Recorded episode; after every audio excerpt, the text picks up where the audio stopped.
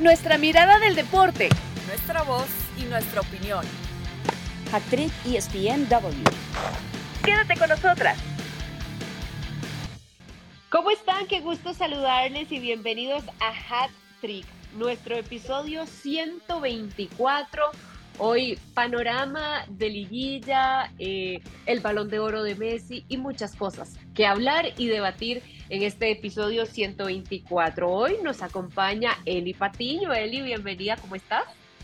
Hola Nati, qué gusto, qué gusto también estar aquí con Julia. La verdad que es mi primera vez, me siento nerviosa, emocionada y muy contenta porque hay temas muy buenos para charlar y debatir un poquito. Lo bueno que hoy no huele, no huele a águila, no huele a América. Eso, eso me pone de buenas. Estás en zona neutral, podríamos decir, neutral.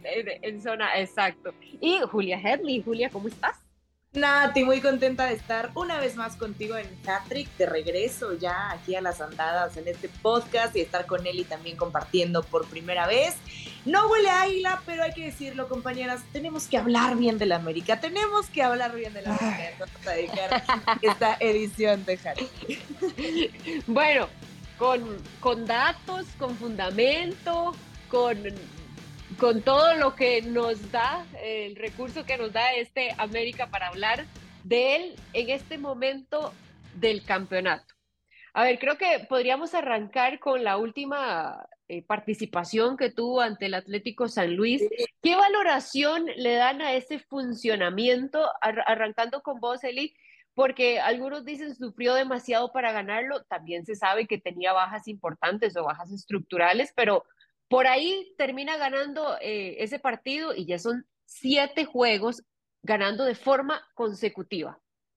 Sí, la realidad es que la, la marca que tiene en cuanto a resultados es, es muy buena. Puede caernos mal o bien el América, porque también hay a quien le cae bien, pero lo cierto es que en cuanto a funcionamiento, y yo creo que hay que destacar a, a porque constantemente ha tenido que hacer modificaciones, algunas por gusto, otras por necesidad, por el tema de jugadores lesionados, pero el equipo sigue caminando, sigue funcionando, ves un equipo equilibrado, tal vez un poco más defensivo de lo que a algunos les gustaría o los que eh, son románticos del fútbol quisieran eh, un fútbol más aguerrido, más de ir al frente, pero América es muy ordenado, América es un equipo que tiene buen trato de pelota, buena posesión y le dio esto Jardine que, que le hacía falta probablemente en otras temporadas, orden, que yo creo que el orden es, es clave, el muy buen momento que hablamos poco tal vez de este jugador porque no es el que se encarga de los goles, pero lo que ha hecho Jonathan dos Santos, cubriendo bien los espacios, convirtiéndose en un líbero cuando América pierde la pelota, eh, de pronto también cuando se agrega a Kevin Álvarez por derecha o el que esté jugando por izquierda, también sale a cubrir esa zona. Creo que todos han entendido muy bien esa función de primero tenemos la pelota o la recuperamos rápido y después buscamos a la gente que trabaja arriba. Este América, hay que decirlo, trabaja bien. ¿Favorito? Probablemente sí, aunque no nos guste, está haciendo bien las cosas del América. ¿Vos cómo lo ves? Porque ya él y Julia hablaba de, de Dos Santos y yo creo que una de, de, las cosas que vimos fue el funcionamiento del medio de la cancha. Sí, también obviamente tenemos que resaltar la defensa con la llegada de Igor, después esa dupla que ha hecho con Ramón, pero se dieron varios cambios en, en la defensa ante necesidad y también yo no sé si el técnico ya va haciendo escenarios y dando pintas un poco más defensivas pensando en la liguilla y en las situaciones que se puedan presentar. Sí, el, América juega bien. Me gusta mucho lo que dice Eli, porque muchas veces hablamos solamente del aparato ofensivo que tiene esta América, que es poderosísimo y que lo quisiera cualquier equipo de la Liga MX, lo que tienen al frente con Henry Martín, que bueno, al principio de este torneo eh, eh, recuperándose de lesión, ya estando de regreso, con dos goles actualmente, con cabecita, pero sumando a, Diego Valdés, a Brian Rodríguez, hay que hablar por supuesto de las lesiones del América y de para qué está este América teniendo a un plantel completamente sano. Pero volviendo al medio campo, lo que decía Eli, hablamos mucho del, del, eh, aparato ofensivo tan poderoso que tiene América, de las deficiencias que tenía en la línea defensiva, de cómo se han ido compensando jugadores como, como Ramón Juárez, eh, tanto se criticó, por supuesto, el movimiento de Igor, que ya tú platicabas, Nati, y que le ha resultado bien en América, lo de Malagón, que hay que decirlo, frente, al Atlético de San Luis fue protagonista, porque el América sufrió mucho ya en la parte complementaria, en los últimos minutos. Tenemos al menos tres postales de Malagón sacando eh, jugadas muy importantes, al menos un par de, de Dieter Villalpando, este, otra más por ahí de, de Jürgen Damm en los segundos 45 minutos, pero en poco se ha hablado de esta columna vertebral que es el medio campo, Jonah Dos Santos, Richard Sánchez y Álvaro Fidalgo, siendo eh, esta, esta columna, esta, esta base de, de, la América que vemos hoy, que se ha hablado de las eh, eh, victorias consecutivas que tiene, que tú lo platicabas ayer ya en Sports Nati, son siete de la América, pero son 14 partidos sin perder. El América no pierde desde aquel encuentro contra Nashville el 8 de agosto y terminó cayendo en penales, ¿ok? Entonces, eh, es, es algo que, que, que, a ver, se dice también cada torneo y sabemos que la liguilla es un torneo aparte y sabemos que al América no le ha ido bien en los últimos años, no le fue bien con el Tano, no le fue bien eh, con Solari cayendo ya en las últimas instancias de la liguilla, pero es un equipo que se entiende perfectamente, que funciona muy bien, que trata muy bien la pelota, eh, como lo dijo Eli, que además llegaron los refuerzos como Kevin Álvarez eh, y los otros dos elementos que ya hemos hablado en línea defensiva, que era donde más sufría en fases muy importantes el América. Líder indiscutible, le quedan dos jornadas. Eh, va a recibir a Tijuana, eh, Tijuana que juega muy bien en casa, pero que sufre mucho cuando sale de ella, entonces cuidado porque el partido es en el Azteca, y contra Tigres, que puede ser por ahí donde se vea eh, el, único tropiezo, no sé si vaya a perder el América como tal, vaya, nadie, nadie tiene bola de cristal, ¿no? Pero lo que podemos esperar de este partido, tal vez que sí sufra un poquito el América y hablar del tema de las lesiones de cara a la liguilla y retomando también lo que dice Eli, el trabajo de Jardine, que lo dijo, yo quiero hacer historia con el América, quiero un América histórico, y pues lo está logrando, compañeras. A ver, estamos... Ahí va. Eh, está, sí, está muy cerca. del récord eh, en torneos cortos contra, eh, con 18 equipos, ¿no? Lo, lo, que ha hecho, lo que ha hecho América y que está eh, bueno, a, par de puntos de, igualarlo y si consigue estas últimas dos victorias, bueno, estaríamos hablando también de algo histórico. Ahora, justo hablando del récord, hablando de la exigencia, pues no queda nada si al final no gana el campeonato. ¿Estamos de acuerdo o no? Ahora, vienen las comparaciones. vienen las, comparaciones con, con, los equipos em, que estuvieron al mando Solari y también Ortiz. ¿Qué puede tener diferente este América para poder tener éxito en la liguilla, para no quedarse en esa instancia después de hacer una muy buena temporada? Defiende mejor. Yo creo que eso podría ser una, una parte que hay que destacar. Con Solari también defendían bien, ¿eh? Pero yo creo que es un equipo más equilibrado. Eh, cuando hacemos referencia de lo que ha sido América y que está cerca de, conseguir esta racha, que por supuesto es, es importante romper récords y conseguir cualquier cantidad de puntos que sea posible, más en torneos cortos donde es tan irregular el fútbol mexicano.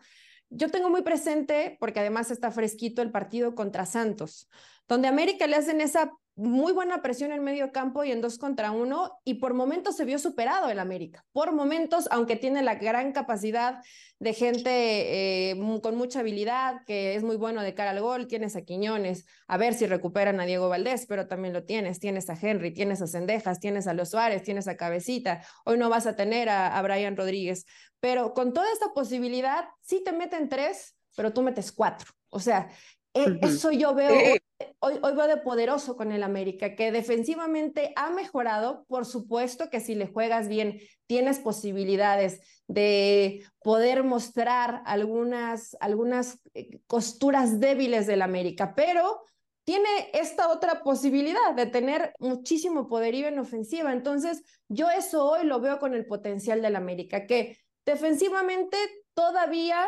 creo que pueden, si le buscan, le van a encontrar algunas falencias, pero que tiene esta grandísima riqueza ofensiva que te hace ser un equipo equilibrado. Cuando un equipo es equilibrado en el fútbol mexicano, tiene muchas posibilidades de ser campeón. Pero la liguilla, lo sabemos compañeras, que es otra historia.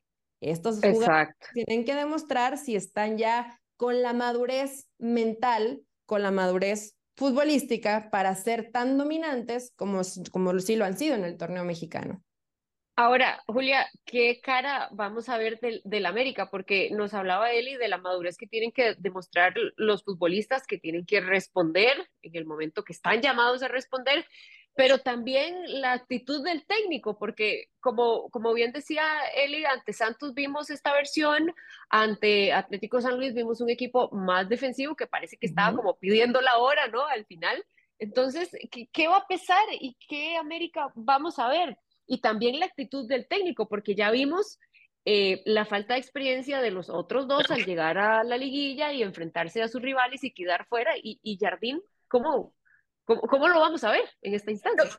Sí, yo creo que eso destaco de Jardine. Y hablando de este partido contra Santos Laguna, que fue un partidazo, eh, ese 4-3, lo que, lo que dice Eli, ¿no? Bueno, encajas tres, pero haces cuatro y entonces enseñan por ahí tus debilidades y hablábamos de las diferencias de este equipo con el que manejaba el Tano Ortiz y el que manejaba en su momento Solari. A mí, hablando de, eh, del Tano, que es lo más reciente, tal vez un poco eh, aferrados a un sistema y a una idea, ¿no? A que mi América juega así y entonces, oye, pero te están exhibiendo, ¿no? Defensivamente te están comiendo en cada partido, bueno, pero así juega este América y ¿qué pasa? Que entonces vas a la Azteca y te elimina el archirrival, ¿no? Te eliminan las Chivas y las Chivas llegan a la final de ese torneo que pintaba también muy bien para la América.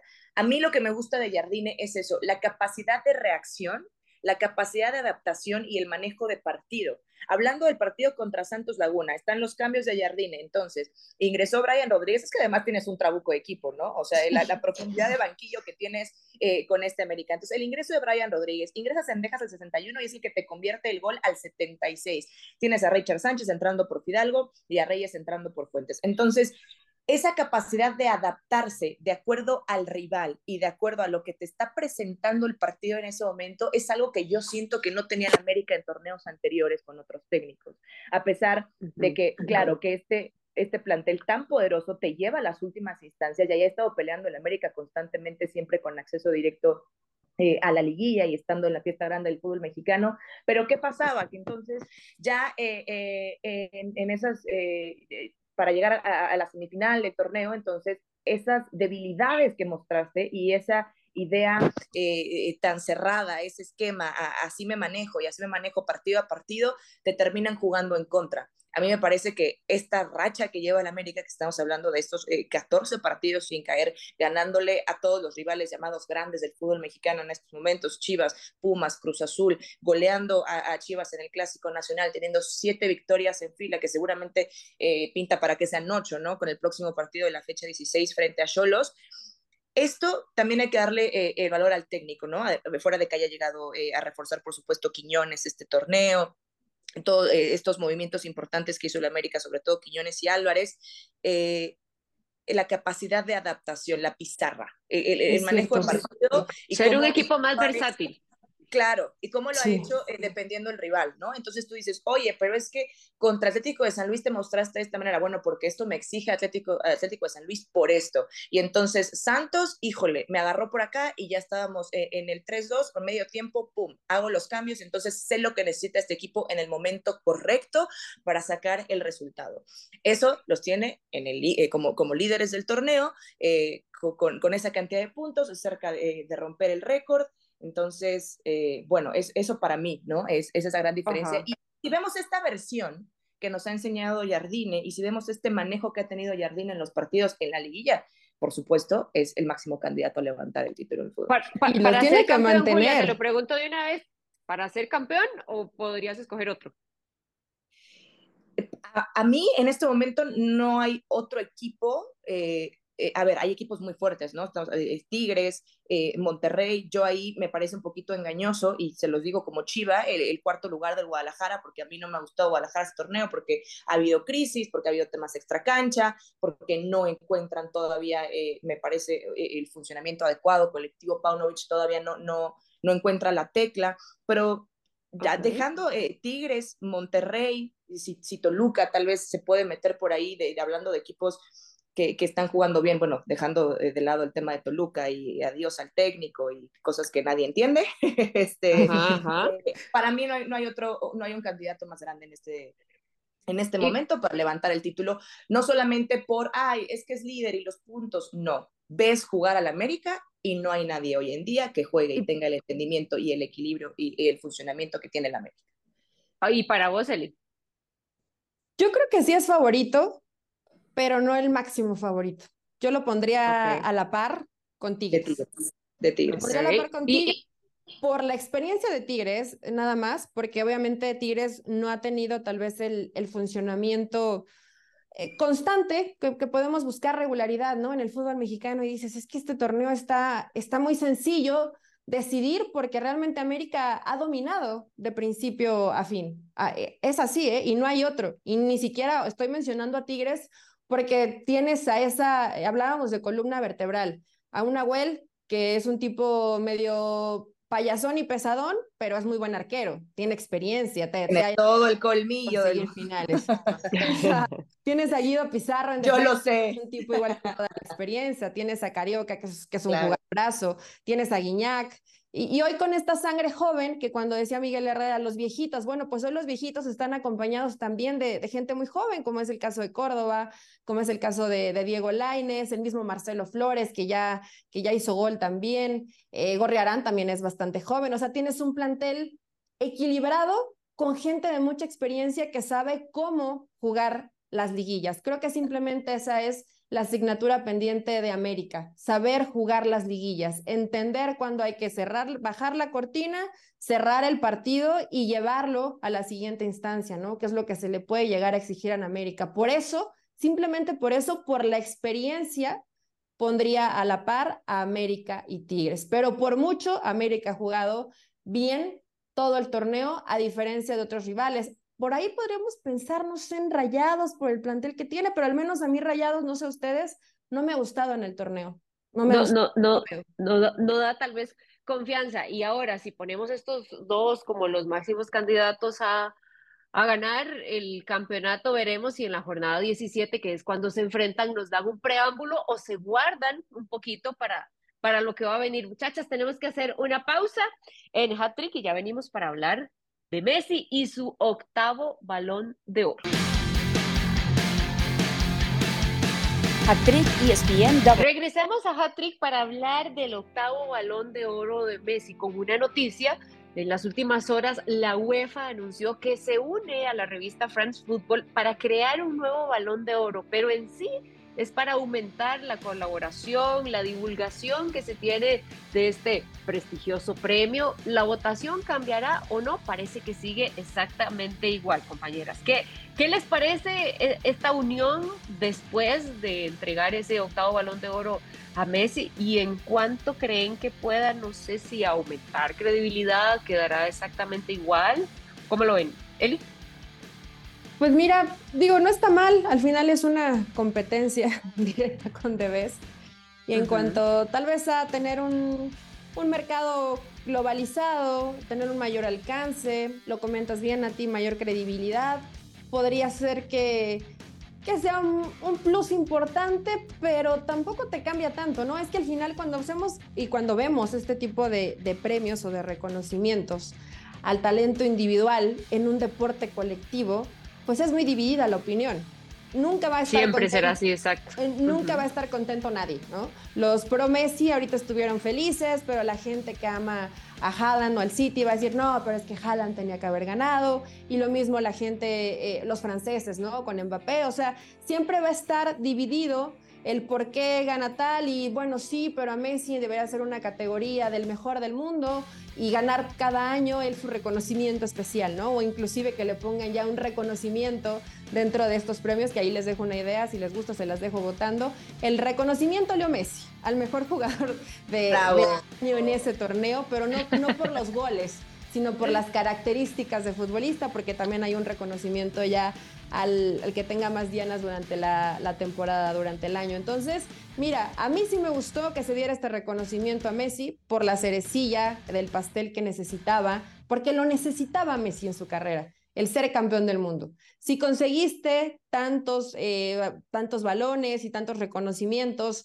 sin ser el campeón del mundo, creo que a pesar de que a nivel de clubes, pues obviamente si lo comparamos queda lejos de lo que pudo hacer Erling Haaland, tomando en cuenta el Mundial, no había que discutirle a Messi si se llevaba o no se llevaba este balón de oro. Además, chicas, es el último de Messi. ¿No sintieron nostalgia de verlo y pensar, se acabó esos 20 años de dominar de principio a fin junto con Cristiano ahí hombro a hombro y por ahí de colado Luca Modric, pero se acabó. Ya se nos acabó ver a Messi subir a ese podio, recibir este reconocimiento y que, bueno, pues ahora tendremos que pensar en las futuras generaciones.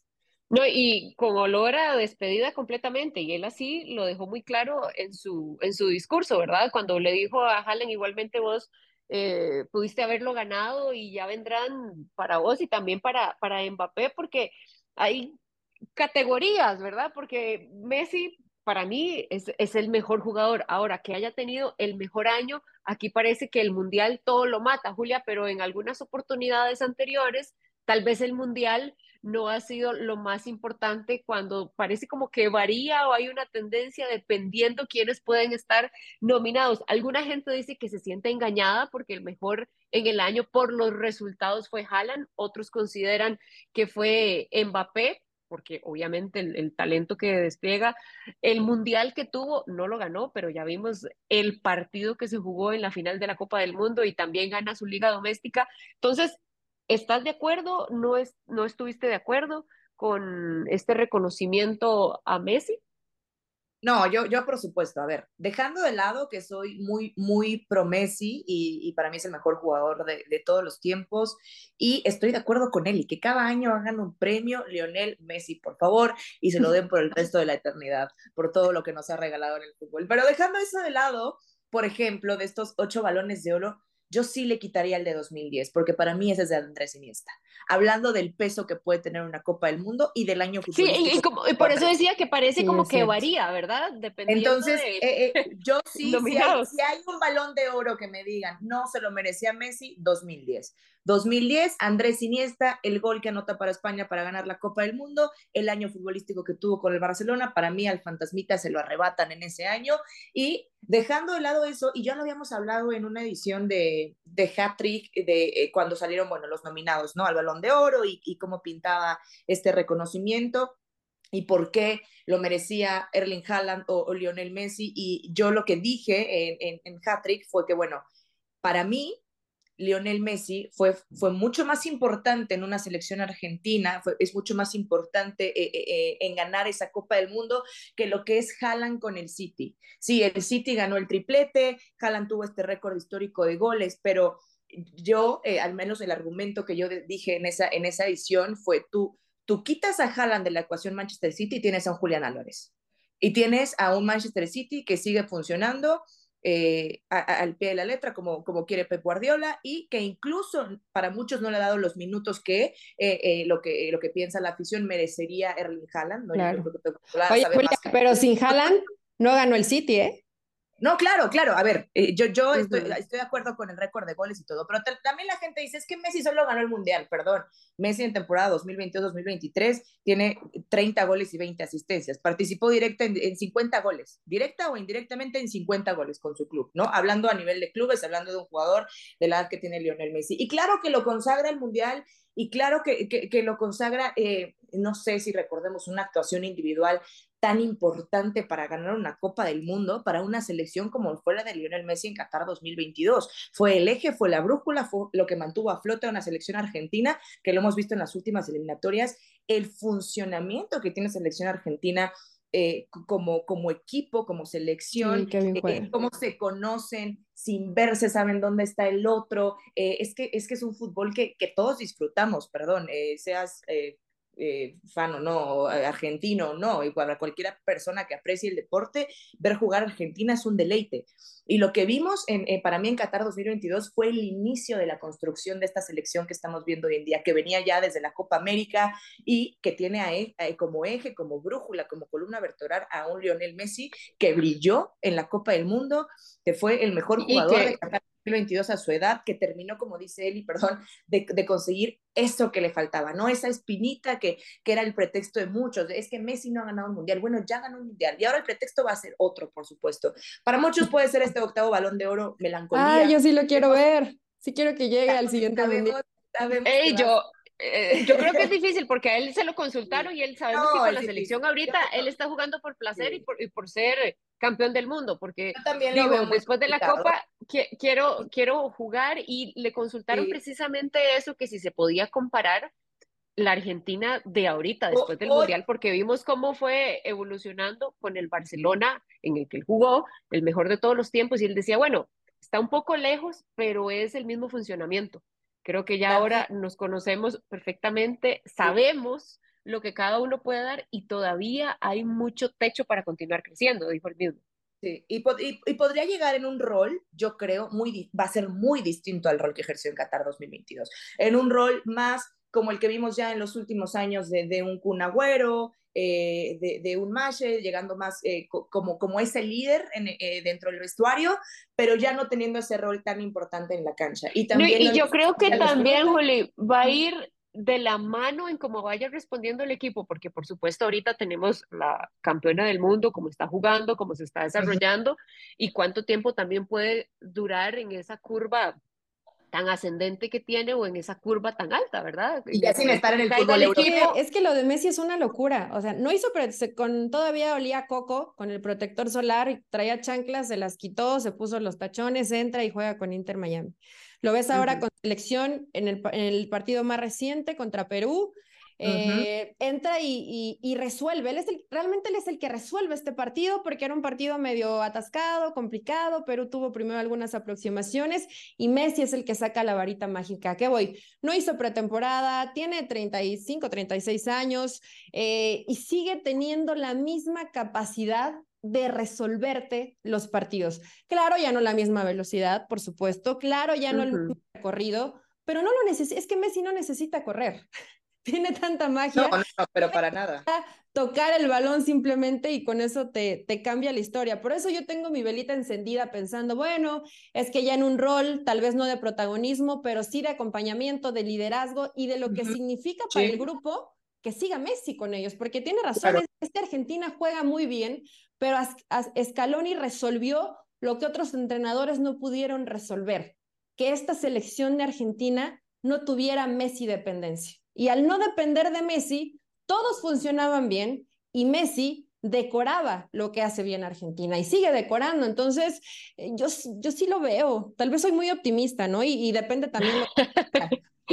Me quiero negar a, dejarlo ir. Dice, bueno, sí, chicas, por cierto, ahora que hablamos de la MLS y del Inter de Miami, tres días después de haber ganado este balón de oro, Messi se vio superado por Georgios Giacomakis como la mejor contratación de la temporada 2023 en la MLS. Esto algunos dirán, pero ¿cómo? Llegó a revolucionar desde lo económico, eh, la publicidad, absolutamente todo en, en la MLS. Bueno, lo cierto es que el griego le ha ganado porque lleva 27 partidos disputados en esta MLS, 17 goles y la votación, o al menos el premio, lo dieron los jugadores por parte de los clubes y también medios de comunicación designaron al griego sobre Messi como una de las mejores contrataciones de, de la MLS de la temporada.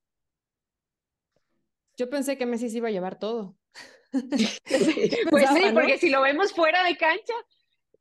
Oye, pero tuvo lesiones.